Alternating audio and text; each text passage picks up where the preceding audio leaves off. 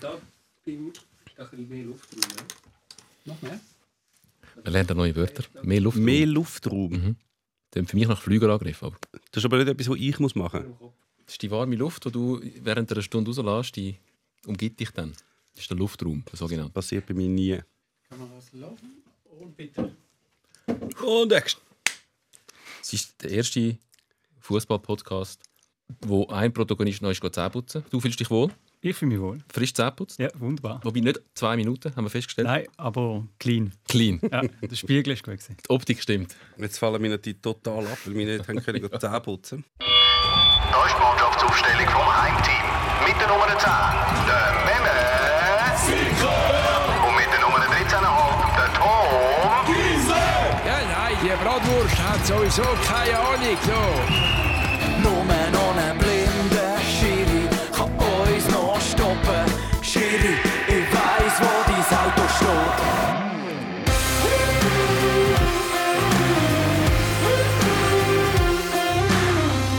Vielleicht ist er darum heute nicht mit dem Auto gekommen, sondern mit dem Zug. Bei uns ist der vor kurzem zurückgetretene ähm, Schweizer Spitzenschiedsrichter, der Adrien Chacotet. Willkommen. Hallo, danke. Wie geht es deinem Auto? Äh, ich weiß nicht, das steht irgendwo in Basel. Hat's schon, ist es schon vorgekommen? Das ist ja wirklich der Klassiker, Schiri, ich weiss, wo dein Auto steht. Ähm, da gesungen vom grossen Denker, Philosoph und äh, Musiker Sebastian Bürgi. Fußballer. Fußballer, ehemaliger Spitze, fast Spitzenfußballer. Baschi. Ähm, ist es schon vorgekommen, dass dein Auto gelitten hat nach dem Spiel? Nein, das ist zum Glück nie vorgekommen. Nein, ich bin sehr viel mit ÖV ähm, angereist am Match. Mhm. Aber ähm, ich habe, nein, auch dann, wenn ich mit dem Auto gegangen bin, bin ich eigentlich verschont geblieben. Wobei ÖV ist auch gerade noch äh, einmal, also nicht mit dem Fanzug nachher zurück, wahrscheinlich dort, wo du herkommst. Nein, aber das ist tatsächlich manchmal ein bisschen schwierig gewesen. Ähm, gerade im Wallis beispielsweise, ähm, wo du eigentlich es nur einen Zug gibt, wo das Wallis äh, auffährt und äh, dann nachher den Anschluss hast in Deutschschweiz. Äh, dort ist dann die ganze Fantruppe natürlich im Zug gewesen. und dann manchmal, je nachdem wie der Match gelaufen ist, ist dann auch ein bisschen ungemütlich gewesen. Ich buche noch eine Übernachtung, ich gehe erst morgen heim. Weil je länger du wartest, desto besoffener sind ja die Fans im Zug. Oder? Genau, aber es gibt dann einfach nur noch einen Zug zu oben, oder? je nachdem, wenn der Ja. Match ist. Und dann auf den musst und wenn der kurz nach Matchende äh, ist, dann ja, verwünscht Aber wäre ja die i- Fantruppe. Dann hast du mal so eine Brille mit einem Schnauzer noch dran. Ja, genau. Wäre Auch nicht da. der ideale Zustand für ein Debriefing gerade nach dem Spiel Ja. mit, äh, mit den Fans. Ja. Ähm, ja.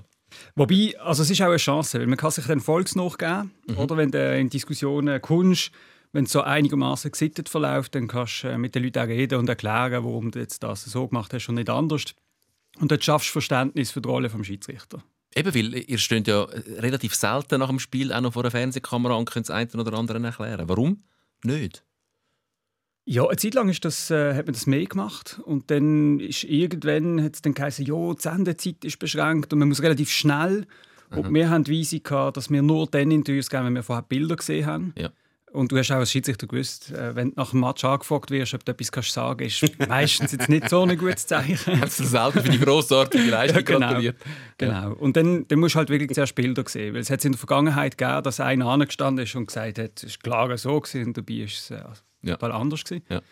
Ähm, und das haben wir gesagt, das werden wir auf jeden Fall machen. Und dann ist halt wirklich die Zeit begrenzt, gerade unmittelbar nach dem Spiel. Wir nu- nutzen die Gelegenheit heute natürlich. Ähm, Wir haben das erste Mal einen Schiedsrichter da. Wir haben ganz viele Fragen. Es wird auch eine Fragestunde an den ehemaligen Schiedsrichter. Ähm, zuerst mal die ultimative erste Frage, die man immer muss dem Schiedsrichter stellen muss. Warum? Also aus Außenperspektive, und das ist eine Frage wahrscheinlich, die du schon ganz, ganz, ganz häufig gehört hast. Adrian, warum? Weil ähm, jetzt aus meiner Perspektive oder aus Fanperspektive betrachtet ist der Schiedsrichterjob der undankbarste überhaupt auf dem Feld. Du hast relativ wenig zu gewinnen und relativ viel zu verlieren. Wieso bist du Schiedsrichter geworden?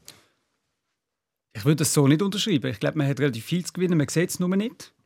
Ähm, aber am Anfang muss ich sagen, ist es auch einfach äh, eine Verkettung von Zufällen. Ich habe selber gespielt ähm, und mein Juniorenclub hat ein Turnier veranstaltet, Samstag und Sonntag. Und an einem Tag hast du spielen und am anderen hast du irgendetwas helfen. Du können Hotdog verkaufen, Lösli, was auch immer, oder Kinderfußball pfeifen. Und ich habe dann mal Kinderfußball pfiffen und gefunden, ah, das ist irgendwie lustig. Und es ist ja so, dass die Vereine immer gesucht haben, ähm, ob sie Schiedsrichter haben, Ja. die sie können melden Ist das Problem für viele Vereine, weil die müssen ja Schiedsrichter Genau. stellen und die wenigsten wollen. Genau. Und so hat es angefangen, eigentlich ohne große Hintergedanken. Ähm, und dann habe ich gemerkt, das gefällt mir noch, die Rolle. Ähm, ich fühle mich da wohl und es ist auch relativ schnell vorwärts gegangen und dann ist plötzlich, äh, hat sich die Perspektive aufgetan. Wir haben beide schon ähm, Schiedsrichter Einsatz geleistet und auch, auch an dieser Stelle schon davon erzählt. Also ich schon ein paar, ja. Ich weiß nicht, wie es Ich einen. Und Immerhin. war der erste und der letzte. Gewesen. Ähm, als A-Junior, glaube ich, dann irgendein E-Juniorenspiel müssen pfeifen, weil einer muss ja. Und dann mit, mit dem A-Juniorenblick, dass der Körpereinsatz durchaus auch ein bisschen darf stattfinden, dann ein E-Juniorenspiel pfiffen und ähm, halt nicht so, sofort Foul pfiffen. amig. Und dann äh, haben die Eltern haben angefangen reinrufen, haben mich angefangen zu beschimpfen und die Junioren haben dann auch gemerkt, auch wenn die Eltern den dürfen beschimpfen und ich habe mich ja dann nicht souverän können wehren.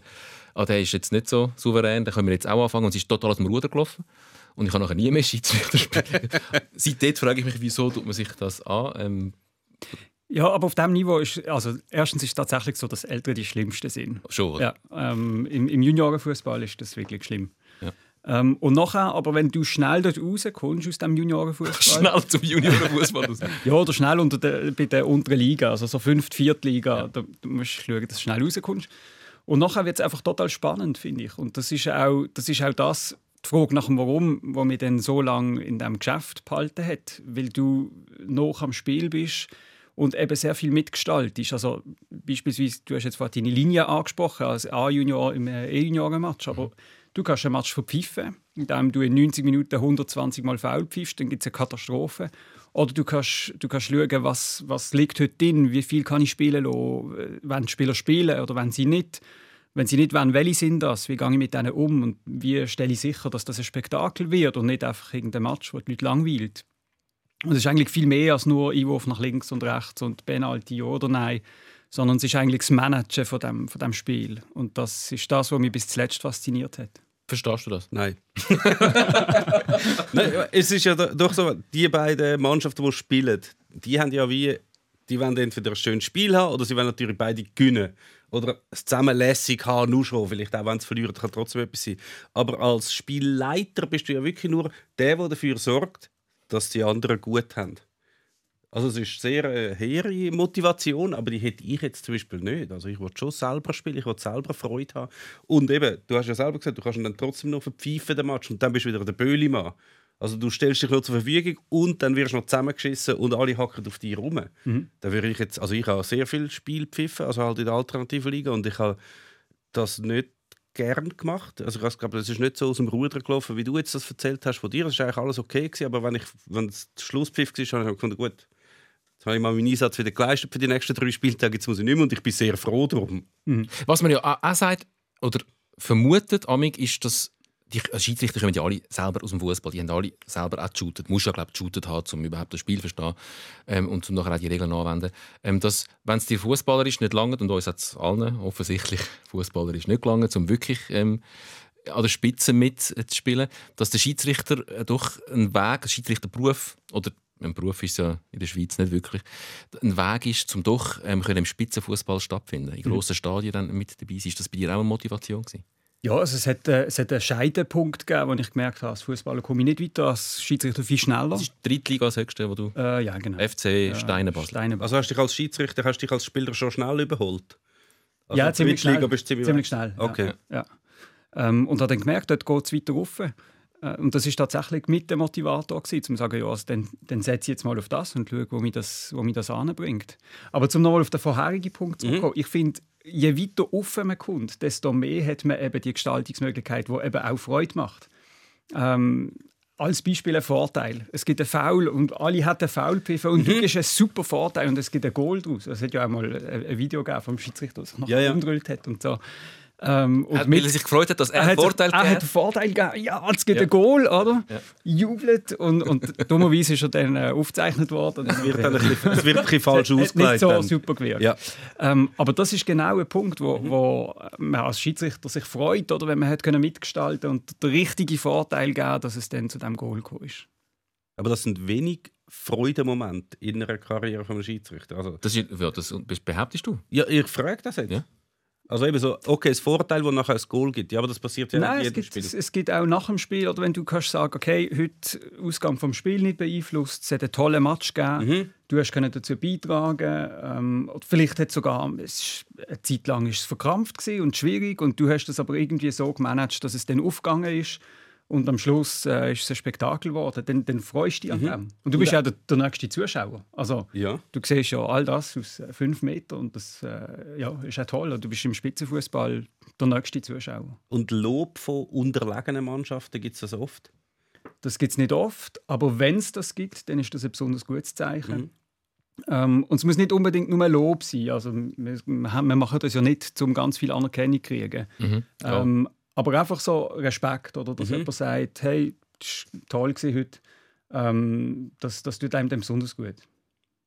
Da- Wenn wir so gerade mit in der Diskussion si- darüber sind, was ist ein Schiedsrichter, was macht ein guter Schiedsrichter aus? Ich möchte dann nachher noch ein bisschen auf deine Karriere kommen, wie weit sie gegangen ist. Ähm, vor kurzem hat sie geändert.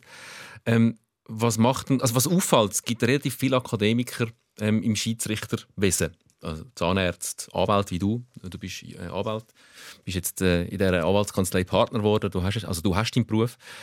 Ähm, Lehrer, wobei Lehrer kann man vielleicht noch sagen, ja, ist noch naheliegend. Ähm, das ist ja genau etwas, was musst, ähm, 22 Kind zum Teil im Griff behalten und schauen, dass es nicht aus dem, ähm, aus dem Ruder läuft.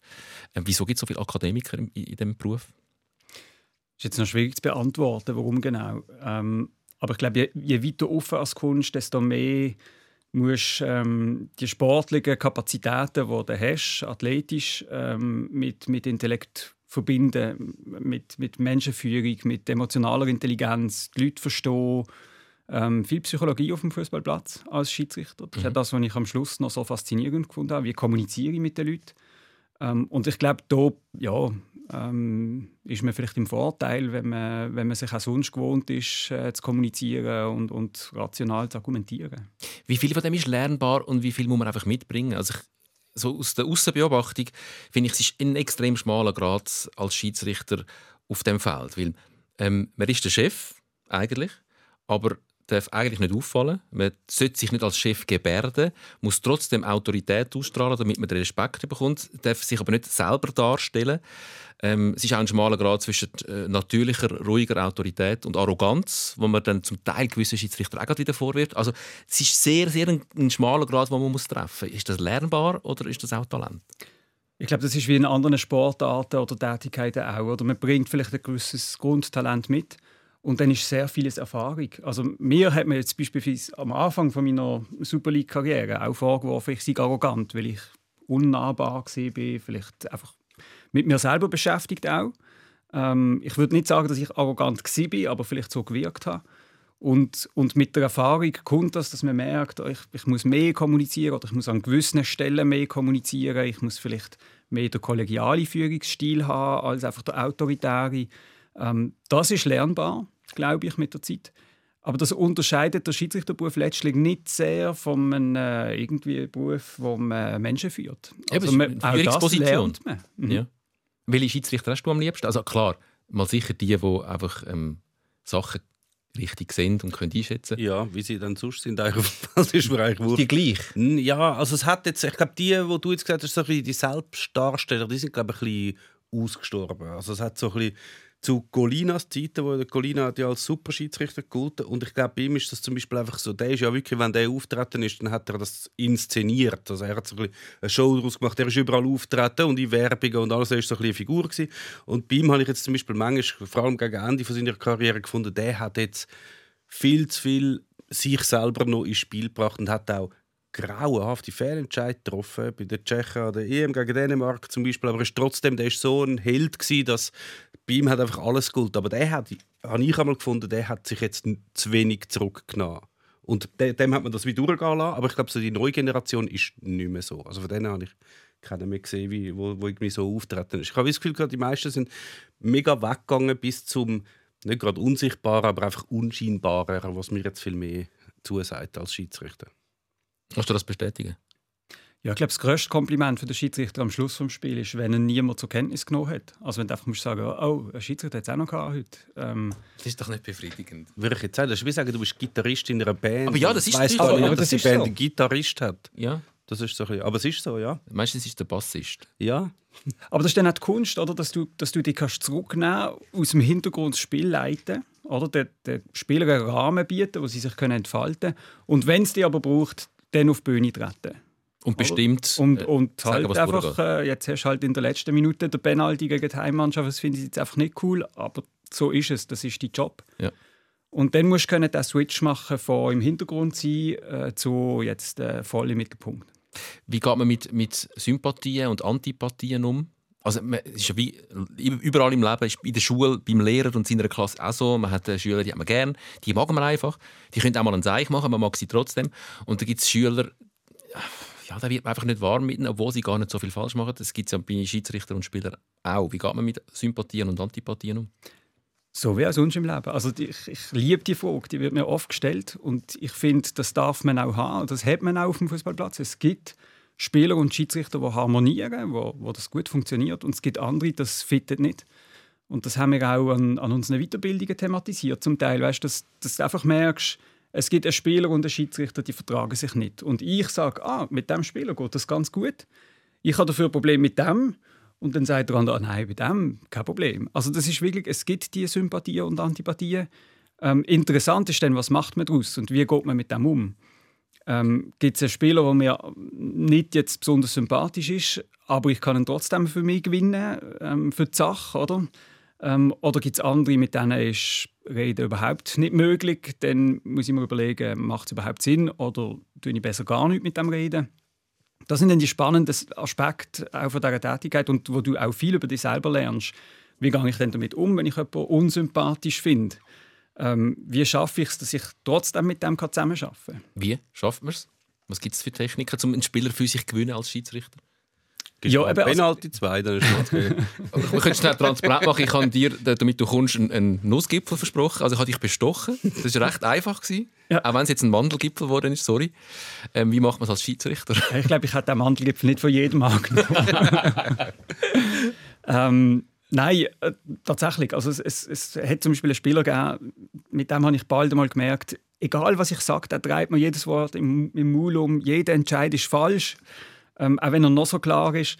Und irgendwann habe ich gedacht, mit dem kann ich einfach nicht mehr reden. Jetzt kein Wort mehr. Und ich hab, ich hab, dann ist der arrogante Schiedsrichter rübergekommen, mit dem habe ich kein Wort mehr geredet. Der konnte so vor mir stehen und brüllen und ich habe einfach nichts gesagt.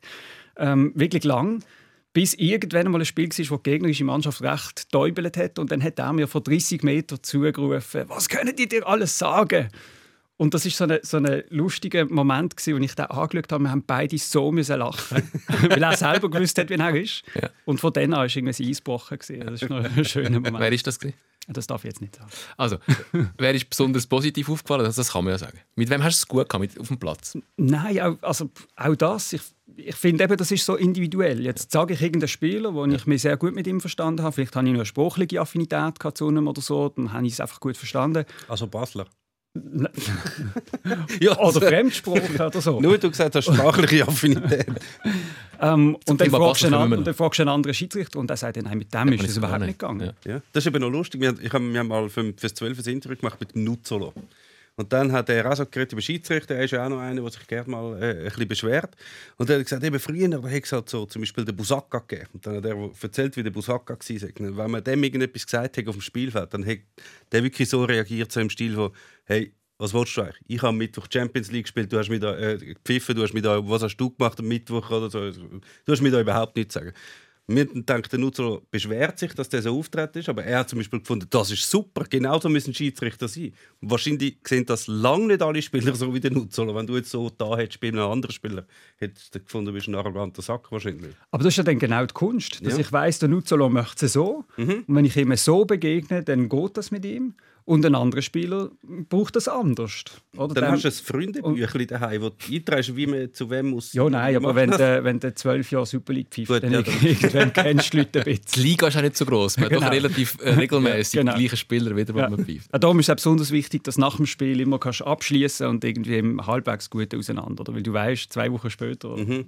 siehst du dich wieder. Wir haben noch ganz, ich habe ganz viele Fragen zum Schiedsrichter sein. Ähm, aber ich möchte auch mal ein bisschen auf die Aktualität noch kommen, weil die uns auch Gelegenheit gibt, einmal mehr mal wieder ein über den VAR zu reden. Und jetzt können wir mal mit einem Schiedsrichter über den VAR reden, weil es ist eine Turbulenz. Ähm, wie ich finde, grossartiges Fußballwochenende in der Schweiz. Es war viel Spektakel. Gewesen. Ähm, der VAR ist regelmäßig zum Einsatz gekommen in entscheidenden Situationen. Penalty ja oder nein, Goal ja oder nein, rote Karte ja oder nein. Und ist eigentlich für mich jetzt, ich bin ja immer schon pro gewesen, der Gegenbeweis ähm, zu der These, wo recht lang geherrscht hat, ja der VAR macht das Spiel kaputt und da gibt es ja die Emotionen und Diskussionen, die gehören doch zum Fußball. Das letzte Wochenende hat gezeigt, trotz und mit und auch wegen dem VAR, die Emotionen sind nach wie vor sehr fest drin. Wie ist es dir gegangen, wo du das letzte Wochenende Fußball geschaut hast? Ja, ähnlich wie dir. Ähm, aber ich, ja, ich bin natürlich mit drin und, und habe die ganze Wahrausbildung mitgekriegt. Ähm, und mir ist es am Anfang auch so gegangen, dass ich dachte, «Hm, jetzt der Wahr und so. Und dann kann ich nicht mehr selber entscheiden und da funkt man rein und, und muss das sein. Und dann geht man dann Fernsehen schauen, minutenlang und das, das nimmt dem Spiel die Emotionen. Aber ich finde, es ist eben überhaupt nicht so. Ich finde, es gibt wie sogar noch eine zusätzliche Dimension. Ähm, dass eben die Spannung, oh, was passiert jetzt mit dem Entscheid? Jetzt lenkt sich der Schiedsrichter ans Ohr, hat er vielleicht noch etwas gesehen? Nur schon, wenn er das macht, Er läuft mir schon etwas ab. und, und, und dann weisst du schon, jetzt passiert oder? Und Jetzt wird er wahrscheinlich seinen Entscheid müssen kehren und, äh, und das habe ich wie eine spannende Zusatzdimension gefunden. Als Zuschauer, also zum Beispiel an der, an der WM, wo das zum ersten Mal eingesetzt wurde, ist im Final, da denkst du, jetzt läuft der argentinische Schiedsrichter raus und schaut in den Bildschirm und sieht ein 50-50 Handspiel und hinten dran schaut irgendwie 80'000 und daheim ein paar Millionen. Ja. Und dann muss jetzt der sieht die Szene und sagt, jo, jetzt bin ich irgendwie nicht schlauer als vorher. Was mache ich jetzt? Oder? Münze, Den Druck muss Münze. man sich mal vorstellen. Ja. Ja. Also aus der Zuschauerperspektive finde ich das toll. Ja. Ähm, als Schiedsrichter ist es jetzt, mit Ausnahme von solchen Situationen, ist es äh, äh, ein Airbag. Es ist wie die Sicherheit, wenn ich etwas verpasse, dann gehe ich raus und sehe es. Ähm, und das ist so viel wert, dass das hilft einem eben in dieser, in dieser entspannten Spielleitung, wo man sich auf ganz andere Sachen kann fokussieren kann, dass man nicht die ganze Zeit denkt, jetzt verpasse ich dann gerade etwas. Oder? Ähm, und der Kampf der wird einem genommen und von dem her absolut pro wahr. Wie ist dir gegangen das Wochenende mit dem Schweizer Fußball? War und nicht wahr? Äh, also die Wahrentscheidungen, die gewesen sind, sind ja eigentlich alle okay gewesen, wobei es gibt natürlich, das ist halt noch logisch, wenn der War mal zum Einsatz kommt und dann kommt in einer anderen, in einer anderen Spielszene kommt er nicht zum Einsatz oder wird nicht genau gleich entscheiden, dann kommen natürlich all die Fragen, ja, aber warum der und warum der nicht, weil man schaut die Szene halt viel genauer an. Was ich mir darum wünsche, bevor ich dann mal auf die, auf die Runde zurückkomme, ist, glaube so ein, ein besseres Erklären. Ich weiß, da fehlen wahrscheinlich ein bisschen Kapazitäten, aber dass eigentlich jemand von der SFL weißt wie so eine Fragestunde am Ende von der Runde und sagt, hey, schau, da haben wir das und das gemacht, wegen dem und dem und dem. Weil sonst gibt es immer so die, ja, aber die haben das nicht bekommen, wir haben das bekommen und so. Das gibt es halt laufend, solange nicht so kommuniziert wird. Und so, ja. Ich glaube, es gibt dort wie zwei Dimensionen. Das eine ist, damit es nicht hier so ist und im anderen Spiel anders, muss man in der Ausbildung halt möglichst noch zusammenkommen. Wobei das eine extreme Grotwanderung dann ist. Oder was ist klar und offensichtlich falsch? Wo ist die Schwelle? Ähm, und das, das hat stundenlang tut man sich darüber unterhalten in der Ausbildung. Oder? Das ist die eine Seite. Ähm, und, und die andere ist halt wirklich in der Aussenwahrnehmung. Oder wie verkaufen wir das, was wir machen? Oder wie erzählen wir es den Leuten? Und da, auch hier gehen die Meinungen auseinander. Oder? Es gibt Leute, die sagen, möglichst hohe Transparenz, da, dazu gehöre ich. Ähm, anstehen und sagen, wir haben es wegen dem und dem gemacht. Ja. Wenn es falsch war, dann sagt man, es ist falsch gewesen, sorry, man hätte es uns anders gewünscht. Ähm, und dann gibt es die, die sagen, ja, auch wenn ich das jetzt der Schweiz gehe, erklären ähm, der Mama, der versteht das vielleicht, aber ein anderer, dem ist das egal. Ähm, dann müssen wir denen nicht noch zusätzlich Munition liefern. Also es ist so ein bisschen zweischneidiges. Ja, ich bin auch bei der inneren Transparenz, weil das andere ist, du, du schürst, da fangen die Leute an, Verschwörungstheorien spinnen oder weiß nicht was, wenn du einfach, wenn einfach keine Mitteilung kommt, wieso, ja, da hat es rot gegeben, da nicht, und es kommt keine Erklärung, dann wünscht man sich das schon. Weil es wissen ja eigentlich alle, dass sich da ganz viele Leute Gedanken gemacht haben über die jeweiligen Szenen. Und sie haben sich offensichtlich aus irgendwelchen Gründen so und so entschieden. Also kann man doch auch sagen, wegen dem und dem haben wir das so und so entschieden. Das würde ich noch wirklich Das hat man übrigens in der Anfangszeit vom War hat man das gemacht. Dort hat man so alle genau. zwei, drei Runden ist mal so ein Mhm. Video gekommen mit ein paar Szenen, um Ja. irgendwie den Leuten zu erklären, wie das funktioniert. Mhm. Das hat auch sicher Sinn gemacht. Und abgesehen vom War, ist eine geile Runde. Oder? Ja, es ist einfach so, so ein bisschen, äh, man, man hat ja wie schon alles gedacht, wie, also man weiß jetzt, wie es läuft, wie so, ah, okay, jetzt kommt das, dass Zürich jetzt mal verliert und jetzt hört die Siegesserie auf und sie brechen nachher ein und dann kommt IBE wieder rauf und das funktioniert bis zu den 96 Minuten, nachher gleicht, gleicht Zürich noch aus. Dann denkt man, IBE, ja gut, die marschieren jetzt langsam durch, kommen auch noch den Ausgleich über und äh, Basel ist noch ein anderes Thema. Basel sparen wir uns noch schnell auf, das muss dann auch noch schnell äh, Aber ja, es ist nachbearbeitet werden. Es könnte schon so ein eine richtungsweisende Runde gewesen sein, jetzt so fürs, fürs, fürs Meisterrennen zumindest. Also wenn Zürich den Match nicht verliert und IB auch den Match nicht gewinnt. Ich habe das Gefühl, wir tun alle zwei Wochen, ähm, oder ich glaube, ich sage alle zwei Wochen in diesem Podcast wieder den Satz, ja genau so wirst du eben Meister. Wenn die Spiel, sie haben es jetzt ja nicht ganz gekehrt, der FCZ, aber sie aber haben, nicht verloren und nicht die Konkurrenten verloren. haben nicht gewonnen, also der und Antikonkurrent. das sind drei Punkte Unterschied. Also Ja. wenn die IB das Spiel gönnt und der FCZ das Spiel verliert, dann sind es nur noch sieben Rück Mhm. Punkte Rückstand und nicht zehn. Ähm, also es läuft schon sehr für den FC Zürich. Ja, aber was ich noch spannend finde, so, ich, ich habe immer wieder gehört, ja, ja, Zürich, die brechen dann ein. Ah, jetzt brechen sie Ja, ja. Ah, jetzt brechen sie dann ein. Und sie brechen einfach nicht ein.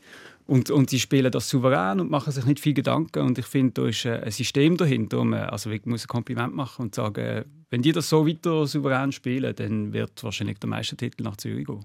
Und IB hat einfach äh, auch Probleme, weil dort die Halbmannschaft einfach auch verletzt ist. Und die andere Hälfte der Mannschaft ist wegtransferiert worden. Ja. Also, die haben schon ein bisschen einen Aderlass gehabt, das muss man schon sagen.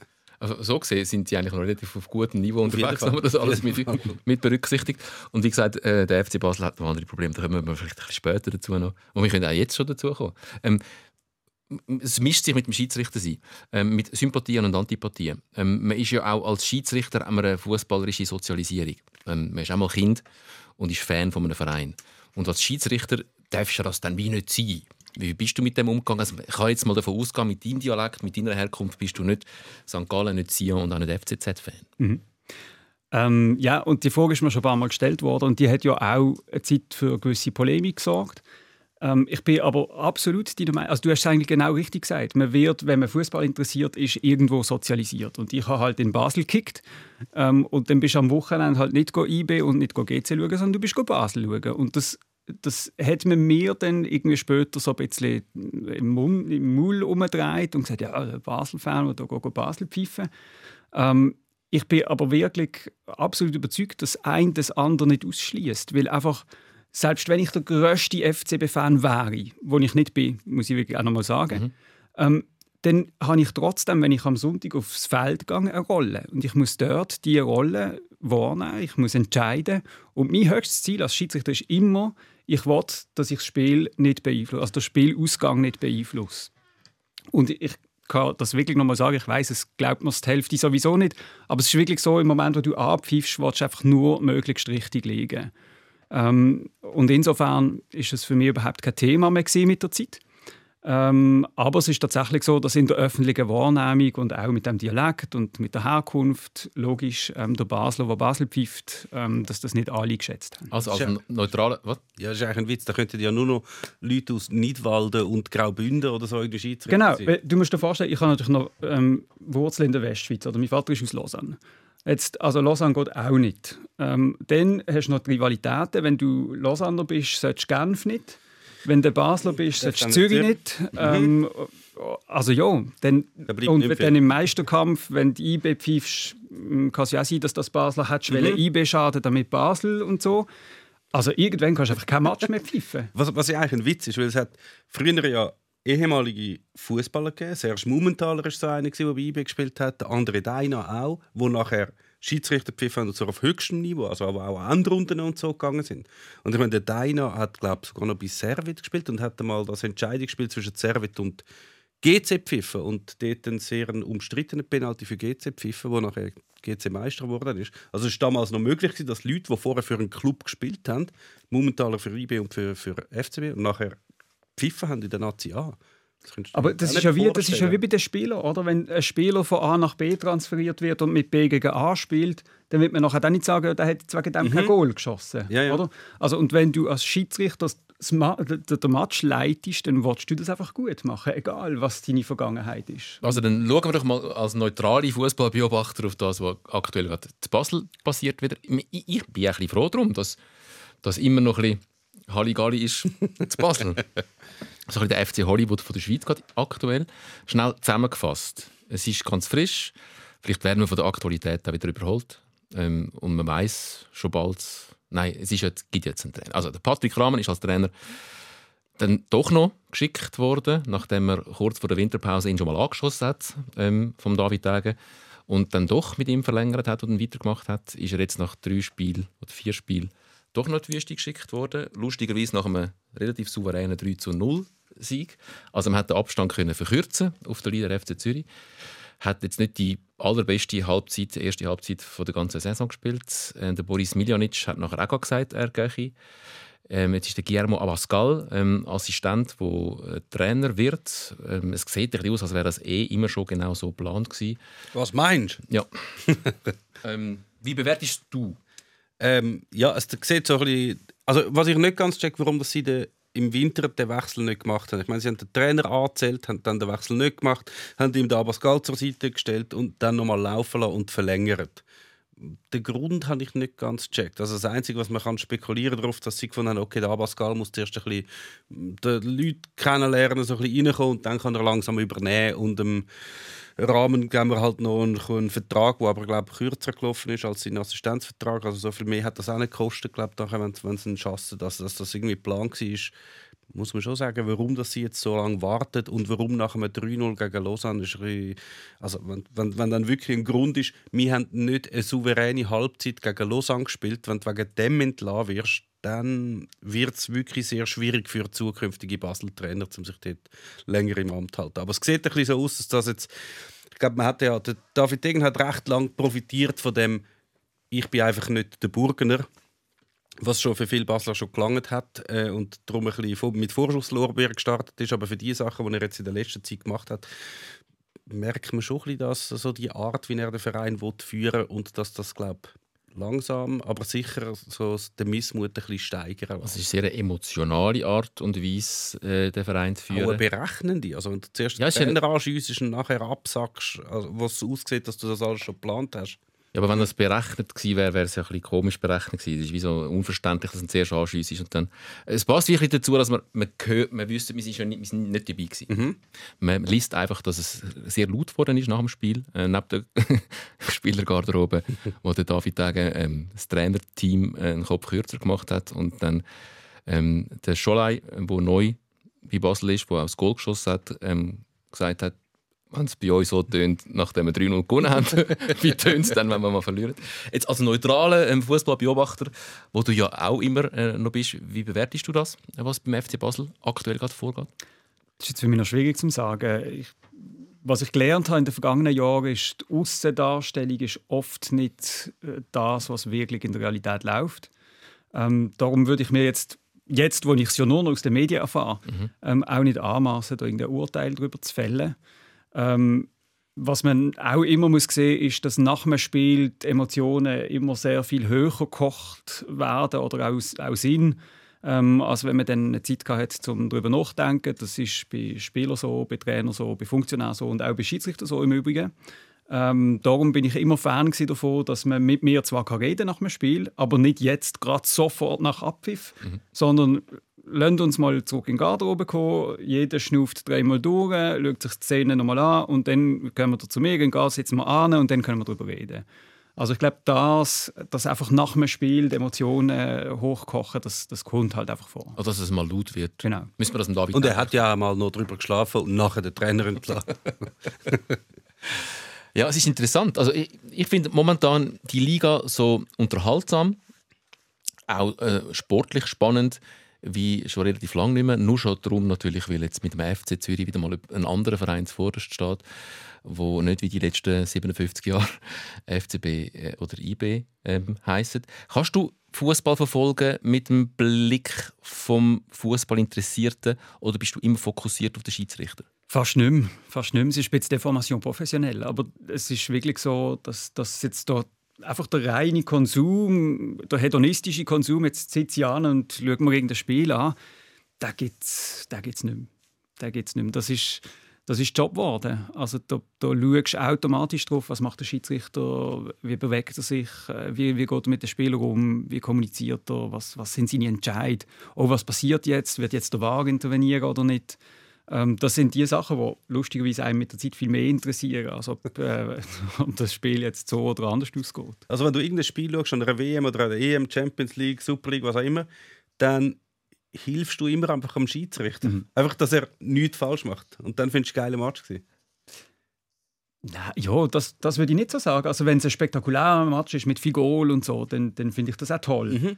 Ähm, aber am, am Schluss vom Spiel überlege ich mir, hat jetzt der Schiedsrichter das so gemacht, wie ich mir das vorstellen würde oder nicht. Ja. Das ist wirklich so. Und ich, ich, das ist auch nicht etwas, was ich willentlich mache, sondern da bin ich einfach so prägt ähm, von all diesen Debriefings, von 100'000 Analysen nach dem Spiel, was habe ich gut gemacht, was nicht, warum, wie hätte ich es besser können machen dass du automatisch einfach schaust. Es ist interessant, auf was schauen, weil ein Fußballspiel ist ja doch sehr komplex zum Schauen. Es ist, man kann an ganz vielen Orten anschauen. Man kann auf den Schiedsrichter schauen, ähm, man kann ähm, auf die Defensivleistung von der Mannschaft schauen, während die andere angreift, oder auf die Offensivleistung äh, von der Mannschaft, die angreift. Man schaut in der Tendenz schon eher die Mannschaft an, wo man auch Fan ist von einer. Also, wenn meine Mannschaft in der Defensive ist, schaue ich äh, die Defensive an, wie stehen sie, wo gibt es ein Loch, wo müssen noch schauen. Und die Offensive, die passiert halt einfach. Und ich hoffe dann, es passiert nicht allzu viel. Und umgekehrt, wie geht es dir? Als, du bist ja auch ähm, leicht professionell deformiert als Fußballjournalist, oder nicht so? Wo schaust du an? Es gibt ja schon, die meisten Spiele ist ja schon so, dass ich auch eine Mannschaft lieber habe, dass sie würden gewinnen Dann schaue ich schon auch eher auf die. Aber natürlich probiere ich auch aufs andere zu schauen und sehe, hey, die stehen jetzt ja wirklich ganz furchtbar gerade im Moment. Wo ich wirklich nie anschaue, ist zum Schiedsrichter. das muss ich, muss ich doch schon sagen. Es ist eine neue Sichtweise. Dass ich, ich habe immer gemeint, man muss entweder für das oder für das Team sein, aber man kann auch für den Schiedsrichter sein. Aber es ist wirklich so. Also ich, ich, ich leide schon auch mit, das muss ich sagen. Und ich glaube, da- das ist einfach Prägung auch. Ich, ich weiß, wie sich das, ich kann sagen, ich weiß, wie sich anfühlt, wenn man wirklich einen schlechten Entscheid hat oder, oder einen katastrophal schlechten Entscheid. Wie sich der Schiedsrichter während dem Spiel schon fühlt, nach dem Spiel fühlt und zum Teil wirklich auch monatelang nach dem Spiel fühlen kann. Ähm, weil, weil man, man baut ja sein ganzes Leben um den Fußball herum auf. Das muss man schon sagen. Also man, man steht am Morgen um 6 Uhr auf, um zu trainieren vor dem Arbeiten. Am Wochenende geht man nicht mit der Familie an irgendwelche Anlässe, sondern an einen Fußballmatch. Äh, wenn du Eva sagt, du fliegst morgen Morgen um 9 Uhr nach Zypern, dann fliegst ähm, es richtet sich alles nach dem Fußball und da kann ein Entscheid macht einem Schiedsrichter die ganze Karriere kaputt. Und da muss ich sagen, da leide ich einfach mit dem Schiedsrichter mit, wenn ich merke, oh nein, jetzt, ah, so, dann ja, da bin ich halt der Fan von der dritten Aber ich im, Mannschaft. Fall, ich im Fall auch. Also, Es hat mich jetzt äh, gerade nach dieser Runde da und dort in gewissen Diskussionen, in gewissen Artikeln ähm, ein bisschen gestört, dass man also der, der Schiedsrichter wird halt einfach sehr schnell mal als Böhlimann genommen, weil es am einfachsten. Dass ich äh, ich habe die an vielen Entscheidungen, Wahrentscheidungen angesprochen. Ich habe jetzt ganz oft mal gehört, Gott, das muss der Schiedsrichter, das muss er einfach sehen. Das, das darf er nicht am Wahr über. Das ist so offensichtlich, das muss er einfach sehen. Und dann finde ich, manchmal, boah, das ist einfach auch dann ein bisschen der, Fan oder die Arroganz vom Fan. Und ich finde, ja, das musst du einfach sehen. Steh du mal auf den äh, Platz. Und ich, da bin ich dann in der Tendenz stelle ich fest, schon sehr häufig pro Schiedsrichter. Aber ich meine, für das hat es ja der War, oder? Genau für so Sachen, dass wenn der Schiedsrichter etwas nicht gesehen hat, dann ist eigentlich. Also früher hat man das können sagen, das muss er ja sehen, aber jetzt hast du ja noch genug Augen. Also es, es geht nicht mehr. Ich meine, das ist. Ich habe gerade letzte äh, so eine längere Zusammenfassung geschaut vom WM-Eröffnungsspiel 1990 Argentinien Kamerun. Und das ist ein furchtbares Spiel. gewesen. Kamerun hat sehr viel Foul begangen, aber eine Szene, wo einfach der, glaub, der Kanitscha rennt und der Kanabi kommt hinten rein und der berührt ihn eigentlich nicht. Also das ist so wie das Stolpern vom Kanitscha, der geht um und es gibt Rot für den Kanabijik. Ich sage, hey, wie hat man eigentlich früher können Schiedsrichter sein? Du kannst den Entscheid, es ist ein absolut furchtbarer Entscheid. Nie im Leben dürfte das Rot geben. Es hat einfach gegeben. Und dort hast du können sagen, wie kann der Schiedsrichter das nicht sehen? Aber jetzt ist ja eigentlich egal, wenn er es nicht sieht. Du hast ja noch einen Wahr, für das ist er da. Und vielleicht hat er sie ja auch gesehen, aber er lässt es mal noch weiterlaufen, weil er weiß, falls es dann wirklich so ist, der Wahr kommt ja noch. Und wenn er es eben, wenn er es ein bisschen falsch beurteilt hat, dann hat es nochmal ein Auf Auffangnetz. Und ich finde es eigentlich wirklich, ich bin sehr zufrieden mit dem Wahr. Was, was macht das mit, mit dir als Schiedsrichter, wenn du die Möglichkeit neu hast? Das verändert das Spiel komplett. Also du kommst nicht mehr in die Situation, dass du findest, ich bin jetzt nicht ganz sicher, aber ich muss jetzt eine Entscheidung fällen. Wenn du nicht ganz sicher bist, lass mal weiterlaufen, der War kommt dann schon. Das ist eben eine extreme Grotwanderung. Ähm, das ist, das ist am Anfang ein Ansatz gewesen, oder das, das, da lernt man mit dem umzugehen als Schiedsrichter, wenn man es erstmal dann vor davon mit wahr pfeifen.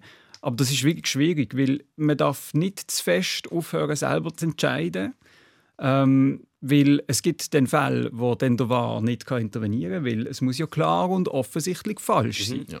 Und dann vor lauter Angst, dass man jetzt den Entscheid ja nicht fällen will, fällt man einen Entscheid nicht, der zwar 75% korrekt gewesen wäre, aber das Fenster für den Wahr zum Intervenieren so verschwindend klein ist, dass man es nicht mehr retten kann. Also ich mag mich erinnern, ich hatte so einen Fall, gehabt, also eben so eine Notbremsesituation und ich habe gedacht, ja, es ist wahrscheinlich schon eher und so. aber die letzte Überzeugung ist mir abgegangen. Ich dachte, ja, ja, der Wahr wird intervenieren. Und dann geht aber im Wahr die letzte Überzeugung auch ab und prompt verpasst man eine rote Karte.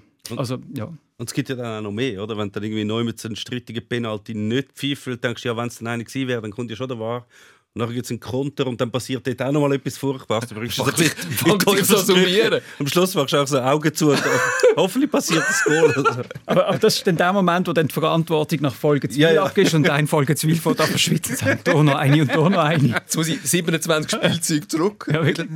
Wäre das dann so? Was ist schon gerade, gerade eine Regelfrage? Wenn es so wäre, dass sagen wir, es hätte irgendeine Tätigkeit gegeben, die nicht gepfiffen worden ist oder wo ein Penalty gegeben hätte, dann wird weiterlaufen lassen. Auf der anderen Seite gibt es irgendeinen hanebüchenen Kung-Fu-Sprung und äh, dann gäbe dort auch rot. Aber das Spiel wäre eigentlich unterbrochen gewesen. Also es, gibt, es hat ja in einem, in einem Nations League-Spiel von der Schweiz hat es ja mal gegeben, wo es ein Penalty gegen die Schweiz gibt, wo ah, 50-50 ist. Der Wahl schaut sich an und sagt, ja, Moment, aber in der Entstehung Ja. gibt es möglicherweise ein Penalty für die Schweiz.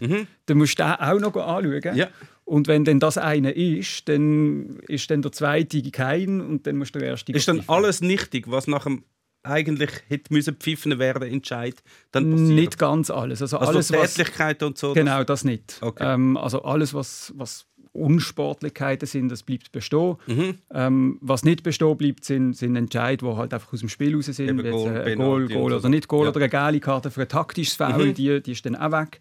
Aber wenn dann einer eben der Kung-Fu-Tritt äh, auspackt nach dem Penalty, der hat müssen gepfiffen werden, dann bleibt die rote Karte also stehen. Wie fest ist man während dem Spiel im Kontakt zum War? Also ich habe mal gelesen von dir, dass du sagst, es ist schon noch streng, ich bin die ganze Zeit am Reden während dem Spiel, damit äh, der Videoschiedsrichter in Volksspiel äh, meine Entscheidungen auch ein bisschen nachvollziehen kann. Das ist ja, also meine, ihr seid ja athletisch auf einem relativ hohen Niveau, also ihr müsst topfit sein. Und wenn ich mir vorstelle, ich müsste all die Kilometer abspulen, immer auf der Höhe vom Spiel sein und gleichzeitig die ganze Zeit noch dem Volk zu viel sagen, was ich jetzt da gerade so ein bisschen entscheide und wie ich es jetzt gerade empfinde. Ist noch streng, ist das so? Das ist so. Ähm, das ist so. Das ist tatsächlich auch streng, kann ich bestätigen. ähm, aber es ist darum so, weil wenn der in Volkswil nicht kann nachvollziehen kann, was ich pfiff, ähm, dann muss er quasi alles anschauen. Ähm, und es ist ja an sich durch die, die Regelung, dass es ja eine klare und offensichtliche Fehlentscheidung sein muss, ist es wie eine Art eine Willkürkontrolle, würde jetzt die Juristen sagen. Ähm, und darum musst du auch verstehen, was du gesehen hast. Und auch je nachdem, was du ihm sagst, ist das Fenster für ihn zum Intervenieren so groß oder so klein. Also wenn du ihm beim Handspiel sagst, ja, ja, der Ball ist an der Hand, aber es gibt keine aktive Bewegung in meinen Augen, so, ich, ich, für mich ist das nicht strafbar, dann kann der Wahr nichts machen. Wenn du aber sagst, ich habe nichts gesehen, dann kann der Wahr auch eine strittige Aha. Handspielszene entscheiden. Er kann nur aufgrund von dem, was du am Wahr sagst, kann er nur das überprüfen. Ist das, was du entschieden hast, Nein, eine also wenn- wenn- Fehlentscheidung? Nein, also es muss, es muss einfach eine klare und offensichtliche Fehlentscheidung sein. Ja. Aber überall dort, wo es Ermessen gibt, wenn du die Ermessen begründest und sagst, warum du auf eine Lösung kommst, dann Mhm. geht es nur dann in die andere Richtung, wenn das, was du sagst, einfach total falsch ist. Aber hören das die Spieler, was du sagst? Ja, Wenn du sagst, kannst du schnell schauen, ich bin nicht ganz Ich, sicher. Sie reden sicher mit so äh, Flugzeugbunkern. Morse oder? äh, geht. nein. Esperanto, das Schiedsrichter Oktober Esperanto. 13 auf 95. Nein, aber da kommen wir wieder zur Kommunikation zurück und zum, zum Typ, wo man ist und zur Transparenz. Und ich bin der Erste, der den Spieler gesagt hat, schaut, ich habe es nicht gesehen, aber vielleicht hat es da am Bildschirm gesehen. Das müssen wir jetzt einfach abwarten. Ja. Oder du pfeifst eine Penalty und sagst, Moment, sie müssen noch schnell schauen, ob es Offside ist zuerst. Und, und das sagst du einfach den Spielern und die wissen das.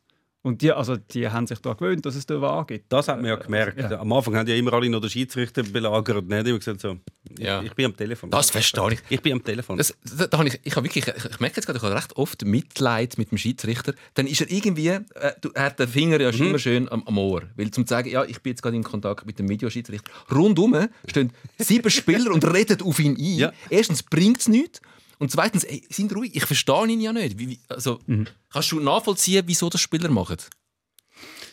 Weil sie halt einfach hoffen, dass sie den Entscheid können beeinflussen können. Ähm, Obwohl der Schiedsrichter ja in dem Moment gar nicht mehr entscheidet, wenn er wartet, bis der Wahr kommt. Also, ja, ja, aber aus den Emotionen heraus willst du halt mitteilen, wie es eigentlich gewesen wäre. Oder? Das kann ich jetzt schon noch nachvollziehen. ist schon oft ein bisschen wie, wie Kinder im Kindergarten. Sie, aber sie, aber sie, aber sie, er hat mich geschupft, er hat mich geschupft. Ja, jetzt warte schnell. Wir haben, wir haben es auf Band, wir schauen es schnell an. Aber nein, er hat mich geschupft, ja. Das, das check ich sowieso nicht, dass die Regelung noch nicht gibt. Also eigentlich gibt sie. Was, was sind, wer darf alles mit dem Schiedsrichter reden? Früher war es mal der Captain, gewesen, oder? Ja, reden dürfen ja Reden anscheinend dürfen alle. alle. Ja, und ja. zwar nicht einfach normal reden. Du kannst auch bedrängt werden und es passiert nichts. Also wenn man es ja mit anderen Sportarten vergleicht, wo wirklich, du hast den Captain, der redet mit dem Schiedsrichter und die anderen sagen einfach kein Pieps und sonst wird es bestraft. Oder zumindest so sehr respektvoll und großer Abstand. Und im Fußball darf man, im Fußball darf man wie ein Rugby-Spieler. Also das, das verstehe ich wirklich nicht. Also ich glaube, das ist ein bisschen historisch gewachsen, dass das im Fußball so ist. Ähm, und, und dort ist einfach so, es gibt halt eine gewisse Toleranzschwelle, die vielleicht bei jedem Schiedsrichter ein bisschen anders ist. Oder je nachdem, wie man mit dem Schiedsrichter redet, auch wieder Kommunikation und Sympathie und Antipathie. Ähm, aber was man nicht will, ist das, was du vorher gesagt hast, das Bedrängen, das Mobben. Gibt es aber immer noch. Ähm, das, da gibt es eigentlich eine klare Weisung, dass wenn fünf plus Spieler irgendwie beim Schiedsrichter stehen und ihn beeinflussen, es einfach mindestens eine Karte muss geben. Eine. Mindestens. Für irgendjemanden. Für irgendeinen von denen. Oder der Okay. Erste, der kommt. Tack. Okay. Ähm, und das sieht man, finde ich, das sieht man auch bei Spielern, die, die weite Distanzen zurücklegen, zu einem Schiedsrichter sagen, wie es eigentlich gewesen wäre, dass die einmal relativ zügig mit Gel wieder weggehen. Okay. Äh, Das ist genau. Also, je näher dass du stehst, desto eher darfst du auch mal noch sagen, Ja, es geht ja auch um den Respekt, oder? Wenn du, wenn du einfach nebendran stehst und sagst, ja, also das habe ich jetzt anders gesehen, ist das etwas anderes, als wenn du brüllend 40 Meter zurücklegst, ähm, zum Schiedsrichter zu erzählen, was er hat, hat müssen machen, oder? Ja. Was, Und- was und das sehen passiert, natürlich ist auch 40 alle. Meter von ihm entfernt. Und das sehen auch alle Ja. und das, das setzt den Schiedsrichter unter Druck und das ist auch das, was man will. Oder? Man will nicht erlauben, dass Spieler bewusst Druck auf den Schiedsrichter ausüben. Aber das ist noch interessant, das ist dann, dann kommt dann das äh, viel zitierte Spin- Fingerspitzengefühl ins Spiel. Wenn du dich in einer aufgeheizten Situation einfach mal rundum eine Karte verteilst, dann hilft das sicher nicht, um die Situation zu beruhigen. Äh, Das zeigt auch, wie Regeln zwar sind und gelten, wie aber wie im Recht, äh, da spreche ich dich als Anwalt an, ja auch ähm, ein gewisser Interpretationsspielraum um ist. Und genau wie als Anwalt du dich mit dem Interpretationsspielraum auch ähm, beschäftigst, dich auch als Schiedsrichter mit dem Interpretationsspielraum beschäftigst rund um das fußballerische Regelwerk. Aber im Management. Und äh, das Wort Fingerspitzengefühl, das ist für mich ein Unwort. Ja. Das, das finde ich so daneben, wenn man dem Schiedsrichter nach dem Spiel vorwirft, er hat ein Fingerspitzengefühl gehabt. Weil das kann man haben im Umgang mit den Leuten. Ja. Eben, wie, wenn einer kommt und eine höfliche Frage stellt und man gibt ihm Geld, das ist vielleicht nicht gerade Fingerspitzengefühl. Aber es gibt Szenen, das ist Ja oder Nein, das ist nicht Fingerspitzengefühl. Wenn einer, der schon Geld hat, mein Gott, ein taktisches Foul macht, Ja. dann kann man nicht sagen, ja, der lässt mir jetzt irgendwie schliffen. Sondern den, den Punkt, also dann hat er sich müssen überlegen, ob er das Foul macht oder nicht. Und das ist etwas, das hat mich, das hat mich wenig aufgeregt, wenn man über mich geschrieben hat. Aber wenn man geschrieben hat, mangelndes Fingerspitzengefühl, da, da kriege ich Vögel. Also das ist wirklich, Und das würde deine Frau auch überhaupt nicht unterschreiben, dass du mangelndes Fingerspitzengefühl hast wahrscheinlich. genau. Gut. äh, wir haben noch ganz viele Fragen. Und ein paar, also ich, also ich gehe davon aus, dann haben wir auch. Ja, ja. Ähm, leider ist unsere Fernsehzeit schon am Ende. What? Ja. Du hast einfach keine Ich Fingerspitzengefühl, habe wenn es um die zu wenig. Fingerspitzengefühl, um äh, Wirklich, dann musst du jetzt auch mal ein bisschen laufen Zeit lassen. interpretieren. Aber ich verweise gerne, wie jedes Mal, auf unseren Podcast, wo man abonnieren kann, den Audiopodcast zum Hören. Findet ihr überall dort, wo es Podcasts gibt. Dann hört ihr auch noch, wie es, nachdem es da leider muss fertig sein im Fernsehen weitergeht. Weil wir haben schon noch die eine oder andere Frage auch zum Karriereverlauf vom Schiedsrichter Gaudin, wieso er jetzt nicht der grosse WM-Schiedsrichter geworden ist. Was sind da Gründe? Da gibt es die eine oder andere interessante Geschichte, die wir sicher auch noch werden kurz aufrollen. Und schon bis in zwei Wochen. Sikora Gisler, der SRF Fußball Podcast mit dem Memme Sikora und dem Tom Gisler. Ja, nein, die Bratwurst hat sowieso keine Ahnung. So. Warum ist es nie zu, zum grossen WM-Schiedsrichter Jacques gekommen? Ja, ich glaube, da gibt es äh, verschiedenste Gründe. Ähm, was man muss sagen ist natürlich, wenn man mal auf dieser Spitze, in dieser erweiterten Spitze ist, dann ist das, das Ziel von jedem. Ähm, ich habe immer gesagt, mein Ziel ist die Champions League. Ich wollte mal reinlaufen und Hymnen hören. Und das hat es nie gegeben. Das äh, muss man sich eingestehen. Und ich glaube, da gibt es ganz, ganz viele Gründe dafür, verschiedenste. Also, ähm, der allererste Grund, das muss man sagen, das ist Leistung. Man wird in jedem Spiel bewertet, coacht, ähm, analysiert alles. Und man muss einfach in den entscheidenden Spiel die richtige Entscheidung treffen. Ähm, das hat es bei mir nicht immer gegeben. Oder ich war ein bisschen inkonstant. Gewesen, mal, mal, also das sage ich jetzt, mal sehr gut, andere wäre es nie sehr gut. Ja. Aber ich habe das so empfunden. Ähm, und, dann, und dann halt mit Ausreißer gegen unten oder im entscheidenden Moment irgendwie nicht parat fürs Spiel. Ähm, und dann hat es wirklich auch einen grossen Karrierebrecher gegeben in einem Youth League-Spiel, ähm, wo eigentlich so der Weg vorzeichnet war und einfach, das ist dann der Killer gewesen. Ähm, also ich glaube, es gibt ganz viel. Also wegen einer Fehlentscheidung. Wegen einer war äh, Fehlentscheidung. Chelsea, Valencia gewesen, Genau, London. also Penalty Shootout und dann es einfach ein Goal, das man noch nie gesehen hat äh, auf einem professionellen Fußballfeld mit so einer Querverstrebung und der Ball prallt dort an und wieder raus und ist er jetzt drin oder nicht und das ist ja eine Situation, die gibt es ja gar nicht. Weißt, wir, wir bereiten uns ja immer auf Situationen vor, damit wir im entscheidenden Moment können entscheiden Und die Situation, dass der Ball aus dem Goal wieder rauskommt, das gibt es ja nicht. Und dann versetzt einem das so in Stress in dem Moment. Du weißt, alle schauen auf dich und wenn jetzt den Entscheid und und die sagen das und die anderen sagen das Gegenteil. Und es hat keinen Wahr gegeben. Und es hat keinen Wahr gegeben. Und dann irgendwann, also ja, haben wir einfach den falschen Entscheid getroffen. Und das ist wirklich, das ist so einer, den ich, den ich jetzt vorher erwähnt habe, wo du einfach ich habe drei Monate lang schlecht geschlafen, wachst auf in der Nacht, denkst, was ist nicht gut? Ah ja, genau, das ist es, ja, ähm, das ist sicher ein Punkt gewesen. Und dann ähm, glaube ich, ist es ein bisschen Persönlichkeitsfrage auch. Ist man der, der Grübler und Denker oder hat man sehr ein gesundes Selbstvertrauen? Ähm, dort ist dann also die Schwelle zu Arroganz oder ist man sehr, sehr überzeugt von sich. Dann analysiert man zwar, warum man es vielleicht nicht gut gemacht hat, aber eigentlich hat man es gut gemacht. Ähm, und ich glaube, der Killerinstinkt, vielleicht wie der Goalgetter, wo, wo halt der ist, wo alle Goal schießt und es einfach egal ist, was nebendran ist, ähm, der hat vielleicht ein bisschen gefehlt. Und das war auch ein Grund, wieso dass du jetzt ähm, gefunden hast, jetzt ist ja mal gut mit meiner Schiedsrichterkarriere. Die Champions League wird es wahrscheinlich nicht mehr und ich habe doch noch einen anderen Beruf, der mich auch noch ein bisschen fordert. Genau, ich glaube, das ist mit der Grund gewesen. Es ist nicht der einzige, weil ich einfach beruflich schöne Perspektiven hatte und, und es ist auch mal Zeit gewesen, um, um das zu machen. Ähm, aber es ist sicher so, dass wenn ich jetzt gewusst hätte, dass ich nächste Woche meine Premiere in der Champions League habe, dann hätte ich das wahrscheinlich nicht gerade jetzt so entschieden. Also das ist, äh, ist schon so gewesen, auch müssen sagen, ja, wenn ich jetzt weitermache, der ganz große Durchbruch wird nicht kommen. Es ist toll, Super League, ähm, aber der Aufwand ist dann sehr, sehr hoch, für dass man dann irgendwann plafoniert ist. Aufwand ist sehr, sehr, und wir reden oft auch von dieser Professionalisierung ähm, im Schiedsrichterwesen. Also die Schiedsrichter sind auch in der, in der Schweiz auf einem unglaublich hohen professionellen Niveau. Aber wie gesagt, sind halt keine Profis. Die haben alle Berufe, die verdienen auch wirklich weit, weit entfernt davon, ähm, was viele Spieler um sie herum verdienen. Mü müsste etwas passieren? Die Forderungen sind ja schon lange da. Ich frage mich auch, also man kann sagen, in ein paar Ländern ist das ja eingeführt worden, da gibt es ja professionelle Schiedsrichter und ich weiß nicht, ob das, ob das wirklich einen direkten Zusammenhang hat. Wir haben keine Professionalität bei den Schiedsrichtern, also keine Schiedsrichter-Profis äh, in der Schweiz und in anderen Ländern schon. Und an den Endrunden ist auch fast niemand mehr ein Schweizer Schiedsrichter vertreten. Hat es dann wirklich einen Zusammenhang? Ist man besser, wenn man Profi-Schiedsrichter ist? Ich glaube schon. Also es hat natürlich auch Nachteile, wenn man Profi-Schiedsrichter ist, weil am Montag am Morgen ähm, befasst man sich mit dem Match von gestern und nicht mit etwas anderem, ähm, kann je nachdem weniger gut damit abschließen. Aber ich glaube, in, in der Grundzüge ja. Ähm, einfach die, die totale Befreiung von, von irgendwelchem Ballast aus dem äh, Berufsleben, ähm, die hilft, zum, zum sich fokussieren aufs Spiel, zum auch einfach Zeit haben, zum stundenlang Videos schauen, sich mit den Mannschaften beschäftigen. Ähm, ich glaube, da führt kein Weg daran vorbei. Ist, mir- ist mir dann nicht fast zu viel? Also, äh, Spielleiter tun dir ja gleich viel wie, wie professionelle Schiedsrichter. Aber wenn du dann die ganze, die ganze Woche sich sozusagen nur mit dem musst befassen musst, dann machst du ja irgendetwas, eben, du schaust Videos. Und ist, passiert dann nicht genau das, dass du dann vielleicht ein bisschen zu voreingenommen bist, dass du weißt, ah, jetzt bin ich für den St. Gallen, ja, jetzt kommt wieder der Gimeno und leitet sich halt zwei Minuten in den Strafraum, dann muss ich wieder kein Penalty geben, dass du schon wie schon so alles kennst, dass du nur noch alles abrufst, was du jetzt die ganze Woche geschaut hast. Ist das nicht das Problem?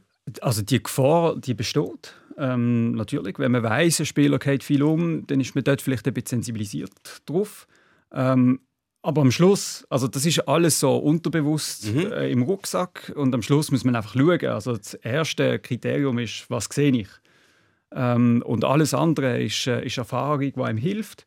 Ähm, und die Gefahr besteht, aber ich glaube trotzdem, dass man einfach besser wird, wenn man sich mehr damit befasst. Oder? Und auch, auch einfach frei im Kopf ist und, und nicht irgendwie bis am Vorabend am 11 Uhr noch hat arbeiten damit man jetzt noch Zeit hat, um den Match zu machen, sondern einfach können professionell den Match vorbereiten. Läuft die Kommerzialisierung, die im Fußball stattgefunden hat in den letzten Jahren und Jahrzehnten, einmal sicher auf internationaler Ebene, ist relativ viel Geld und immer mehr Geld drin, immer mehr Spiel auch, läuft ja der Schiedsrichter vorbei. Also kommen die weit zu wenig ab über von dieser, von dieser Kommerzialisierung, dass sie auch ähm, anständig gezahlt würden. Nein, das glaube ich nicht. Also, man muss es ja auch immer ins Verhältnis setzen. Und ich glaube, wenn wir jetzt zehn Jahre zurückschauen in der Schweiz, dann ähm, das Schiedsrichterwesen äh, hat sich tatsächlich sehr entwickelt. Also, wir haben jetzt ja sieben teilprofessionalisierte Schiedsrichter, die nur noch 50 Prozent in ihrem abgestammten Beruf. Und das ist schon mal ein sehr großer Schritt. Und dann muss man es halt wirklich auch ins Verhältnis zur Liga setzen. Wir haben eine Liga mit zehn Mannschaften ähm, wo Kommerzialisierung nicht überall gleich viel konsumiert wird. Und das ist einfach etwas anderes, ob man äh, in der Schweiz pfeift oder in der Premier League. Das muss man einfach sagen. Da, das sind ganz andere Mittel vorhanden.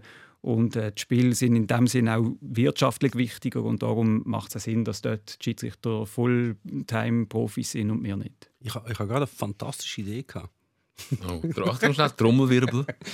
Also, jetzt ist es ja so, dass überall dort, wo am meisten Geld ist, dort wechseln auch die besten Spieler an. Und meistens sind das ja auch Länder, wo der Verband oder die Liga zumindest sehr äh, finanziell kräftig ist.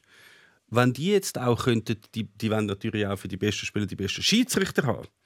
Also wenn man das wir so weit liberalisieren, dass natürlich dann auch die, dass die Premier League unbedingt die besten Schiedsrichter haben und dann auch vielleicht mal aus der Schweiz sich bedient und ein paar schaffen es dann nicht an und könnten dort das Spiel äh, pfeifen. Das ist wie ein Wenn- Transferfenster ja, das ist ein aufgeht Transfer. Du, du musst denen etwas bieten, damit sie zu dir in die Liga können pfeifen Ich gebe die Frage gerne weiter. Das ist eine fantastische Idee.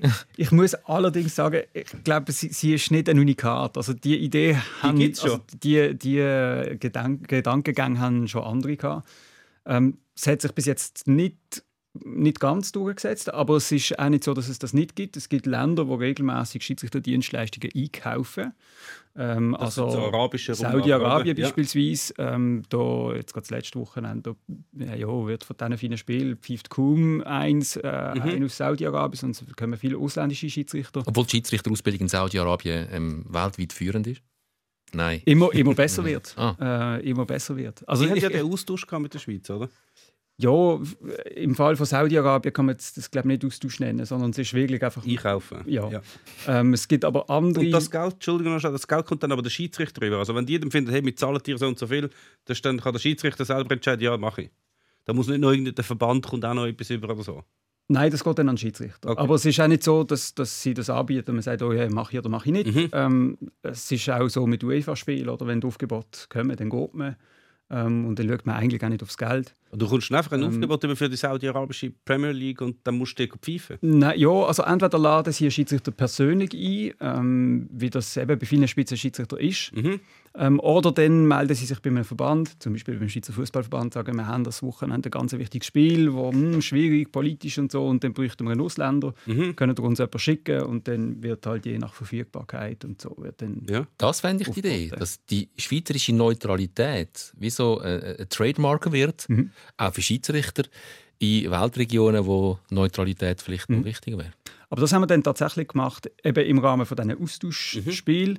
Ähm, wenn jetzt einer von uns nach Griechenland gegangen ist, um dort den Derby zu pfeifen, der heiß äh, war, dann hat man auch einen Griech in die Schweiz gebracht und der hat dann hier auch ein Spiel gepfiffen, wo vielleicht Diskussionen gegeben hat in den letzten Spielen. ähm, um da wie eine zusätzliche Neutralität Mhm. reinzubringen.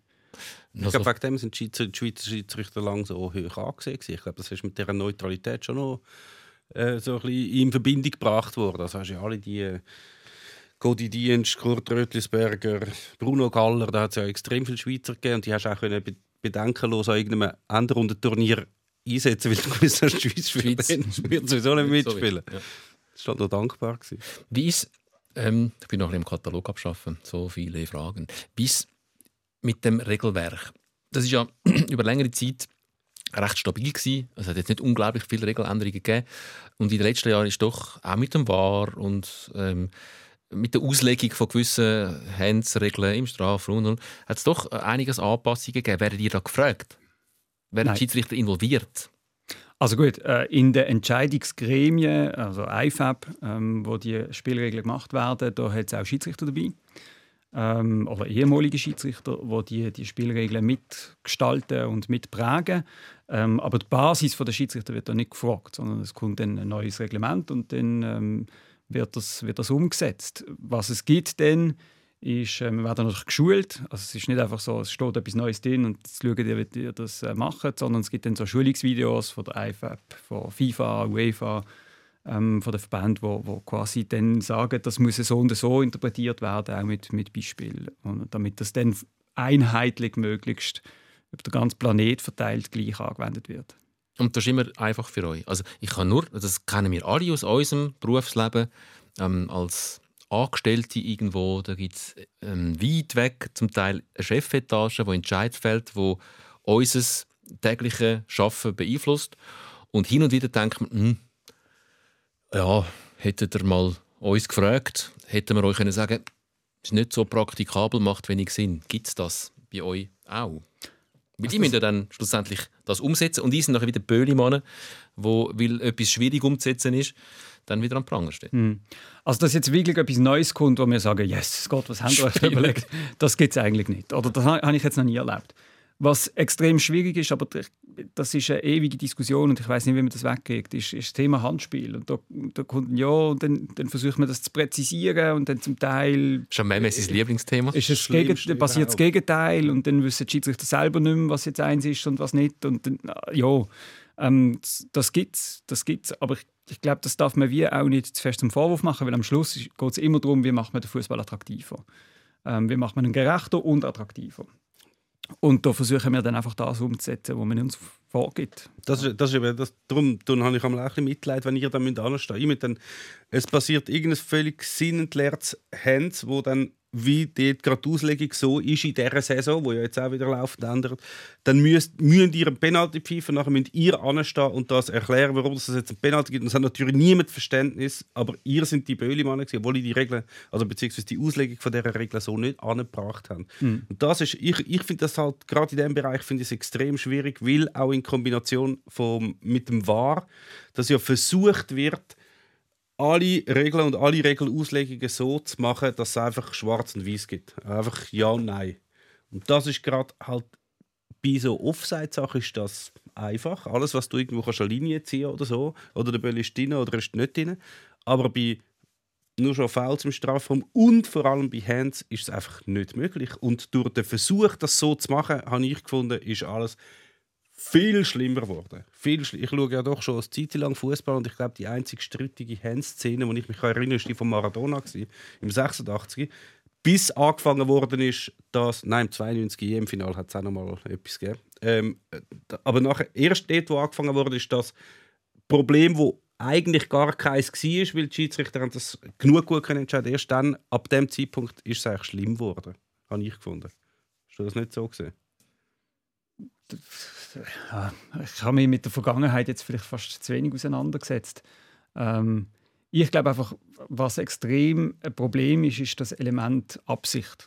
Das, was in dem Reglement ist, oder Absicht. Wie kann man Absicht irgendwie vernünftig äh, beurteilen? Das ist nicht möglich. Also braucht man Hilfskriterien, ähm, so irgendwie die Absicht herleiten oder das Risiko vom Handspiel. Ähm, und da wird es einfach so schwierig. Und das, also, was man ja auch nicht ganz darf vergessen ist, es geht so schnell. Ja, ja. Also das Beispiel WM-Final, ähm, da, mit dem Handspiel äh, Kroatien-Frankreich. Mhm. Das, das ist ja ein 50-50-Entscheid. Wie willst du die Absicht definieren? Also die Körpervergrößerung, eine zweite Bewegung, die Hand geht ab oder nicht ab zum Ball oder nicht. Das, ist, das, das kann man ja eigentlich faktisch gar nicht entscheiden. Ist das ein absichtliches Handspiel oder nicht? Dann ist es grundsätzlich für mich jetzt einfach keins. Ja, Wenn man es nicht kann nachvollziehen kann. Und dann finde ich auch nicht, man müssen so Kriterien bringen wie, äh, das mit der Absicht ist noch so ein Übersetzungsproblem gewesen, gell? Das hat ja gar nicht, also im Deutschen ist es glaube ich Absicht gewesen, und die Absicht ist dann wirklich, ich nehme die Hand und tu sie zum Böllen. Und im, wie heißt es, Deliberate. ich, Deliberate Englisch, Handball. wo Mhm. was eigentlich übersetzt heißt, ich weiß schon wieder nicht mehr. Aber dort Ja. hat schon gegolten, Es ist Vorsatz oder Absicht-Diskussion, Ja. um es juristisch formulieren. Jurist. wahrscheinlich. Der Jurist. ja, ja das habe ich dann schon Hilft gefunden. das Jurist sein im, im Umgang mit Regelwerk generell im Fußball? Ja, vielleicht im Umgang mit Regelwerk, ja. aber das ist ja nicht alles als Schiedsrichter zum Glück. Ähm, und dort würde ich sagen, bei allem anderen ist es eigentlich eher umgekehrt. dass Schiedsrichter sein hilft äh, bei alltäglichen Tätigkeiten oder im Beruf auch. Äh, Inwiefern? Ja, dass man sich einfach gewohnt ist, unter Druck Entscheidungen zu treffen, dass man sich gewohnt ist, auch etwas zu treten, wo man mm, nicht so ganz überzeugt ist davon. Äh, oder eben gerade, dass man lernt, mit Menschen umzugehen, zu führen, ähm, ja, ja, die Leute zu managen, äh, unter Druck müssen performen. Das ist etwas, wo ich extrem viel Du profitiere. hast Kind. Zwei, ja. Wie alt sind die? Die sind neun und sieben. Wie heisst es? Amelien und Loriane. Falls ihr uns hört, wenn der Papi mich recht überzeugt sagt, dass es ist, wie es ist, wisst ihr jetzt, er ist im Amig gar nicht so überzeugt. Er tut nur so, er hat das gelernt in seinem Beruf als Schiedsrichter. Ja. Und die Mami hockt in der Küche und schaut noch mal schnell am Fernsehen oder am Laptop an, die Szene, ob es wirklich so war. Dann gibt es Genau. Entscheidung. Halt, wir müssen Mami fragen. Bewegung nach dem Bildschirm, immer die Bewegung. Macht das deine Kinder noch nicht? Nein, das Video aber- überprüft haben? Nein, meine Kinder sind ja lange überhaupt nicht Fußball interessiert gewesen. also wirklich gar nicht. Ähm, und erst so im letzten halben Jahr, wo sie, auf, wo sie gewusst haben, dass ich aufhöre, hat sie einfach begeistert. Dann sind sie ganz entsetzt gewesen, dass ich jetzt nicht mehr weitermache. Das ist eigentlich noch lustig. Er macht die Heim weiter. Das ist nicht zu eurem Vorteil wahrscheinlich. Darf ich noch eine Frage stellen? Ja, wohin entwickelt sich dann noch? Ist jetzt so die, die Entwicklung von der, von der Regeln und von der Hilfsmittel fertig oder kommt da noch mehr? Nein, ich glaube, da wird schon noch mehr kommen. Ähm, was man, die Automatisierung, die wir vor dieser Sendung schon besprochen haben, ähm, die wird auch von den Schiedsrichtern nicht Halt machen. Roboter-Schiedsrichter? Wie? Gibt es Roboter-Schiedsrichter? Nein, aber also Offside zum Beispiel, wo du jetzt vorher gesagt hast, ja oder nein, das ist relativ einfach zu beantworten, also einfach äh, technisch einfach zu rekonstruieren. Ähm, und das wird kommen, früher oder später, dass man sich das, äh, ja, dass die Assistenten, also ich will nicht sagen, die Assistenten werden wegfallen, aber es wird ihnen sicher ein Tool zur Seite gestellt, damit der Entscheid einfacher wird. Hawkeye auch im Fußball. Ja, auf das läuft es wahrscheinlich raus, ja. Da muss man schon sehen, dass sich auch wieder mal einmal mehr alles ein bisschen auseinanderdriftet im Fußball. Die, die sich die Technologie alle können leisten können und die, die das nicht können. Ja, also auch der Profifußball und der Amateurfußball. Also nur schon, wenn du ein Super League-Spiel pfeifst und all die Möglichkeiten hast und den Videoschiedsrichter hast, in der Challenge League hast du das schon gerade wieder nicht mehr. Und ähm, ihr pfeift ja, oder du hast in der Vergangenheit durchaus regelmäßig auch Challenge League-Spiel pfiffen. Das sind dann zum Teil wieder zwei komplette Ausgangslagen. Ja, es war äh, eine Umstellung, Wochenende für Wochenende. So, oh, haben wir heute eine Waage oder nicht? Oder ich denke an die Assistenten, die sich die jetzt eintrichtert kriegen, lassen laufen, wenn einer allein aufs Goal geht, lassen laufen, lassen laufen und dann plötzlich, oh, jetzt muss ich ja gar nicht mehr laufen. Und dann, was haben jetzt eigentlich entscheiden Also das ist wirklich so, dass man sich je nachdem, mit welchen technischen Hilfsmitteln man unterwegs war, ähm, einfach anders hat man ans Spiel angehen. Und das war früher schon mit dem Headset so, gewesen, oder? dass man je nachdem äh, so ein Headset hatte, um mit den Assistenten reden ähm, oder in anderen Spielen nicht. Und da hat man sich müssen mit Körperspruch verständigen. Und, und dann geht es weiter mit äh, Fanle und, und VR und allem Zeug. Ja. Ich bedanke mich sehr, dass du heute einmal im, im Zentrum gestanden bist und nicht so unauffällig wie möglich äh, durch das Spiel durch bist. Ich bin froh, haben wir es ohne Rudelbildung geschafft, ähm, ohne Tätlichkeit. ohne Karten, es ist keine Karte verteilt worden. Es hätte auch nie müssen der Ware gesetzt werden, Nein. obwohl da alles Kameras sind. Der War wäre rum. Vielleicht im Wissen, dass relativ viele Kameras rum sind, leisten wir uns auch keine Tätlichkeit in diesem Format. Aber nachher, wenn es abgestellt wird, dann täubeln wir da in der Garderobe. Wir bewerben uns für den Fairplay-Preis bei der UEFA, bei der FIFA. Danke, Adrian, vielmals für den Besuch. Ist Danke sehr interessant. Danke vielmals.